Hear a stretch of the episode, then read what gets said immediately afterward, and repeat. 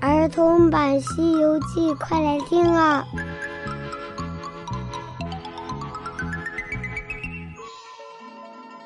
《西游记》第二十二集：流沙河遇沙悟净。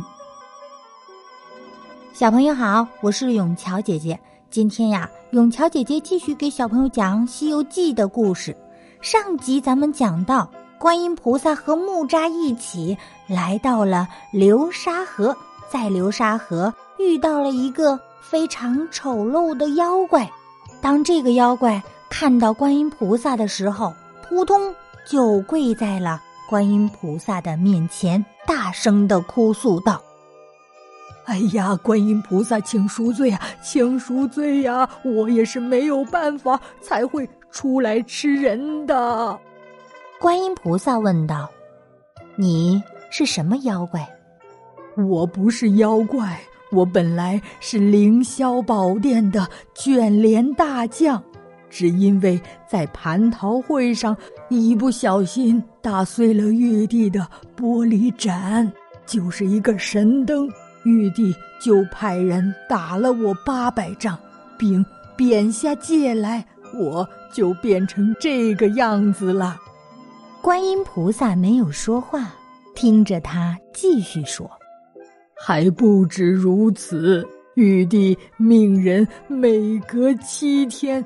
就用飞剑来刺我的胸口，要刺够一百刀才回去。我这满身的伤啊，锥心刺骨。再说这流沙河。”方圆百里，什么吃的也没有。我饥寒交迫，只能三日两日的出来找找，看有没有路过的人。我也是饿的没有办法才吃人的。玉皇大帝也真够狠的，就是打烂了一盏神灯，就这样对自己的天降。看来这个妖怪还真是命苦。大家都知道。观音菩萨的心是最善良的，他听了这个妖怪的话，心生怜悯，说道：“你既有天罪在身，被贬下来，又这样杀生，可谓是罪上加罪。我今天领了佛旨，去东土寻找取经人。现在我有一个办法，能让玉帝不再赐你的骨。”就是做那取经人的徒弟，保护他去西天求取佛经。功成之后，不但可以免罪，还可以复你本职。你觉得怎么样？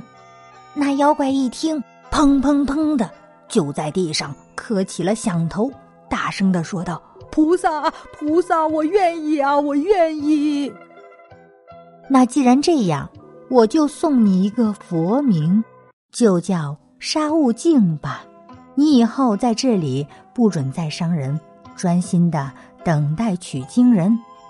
说完，观音菩萨拿出一颗金丹赐给了沙悟净，告诉他，只要把这颗金丹含在嘴里，就不会再感到饥饿了。而且，观音菩萨还将这件事。禀明给了玉帝，替沙悟净求情，以后沙悟净就再也不用被飞剑刺骨了。沙悟净送菩萨过了河，菩萨与他告了别，继续和木吒一起向东走去。走了很久，又看到一座高山，一看这座山，恶气弥漫。不能走着过去，只能腾云驾雾。观音菩萨和木吒正想驾起祥云，这个时候突然狂风大起，又闪出了一个妖怪来。这个妖怪又是谁呢？咱们下集接着讲。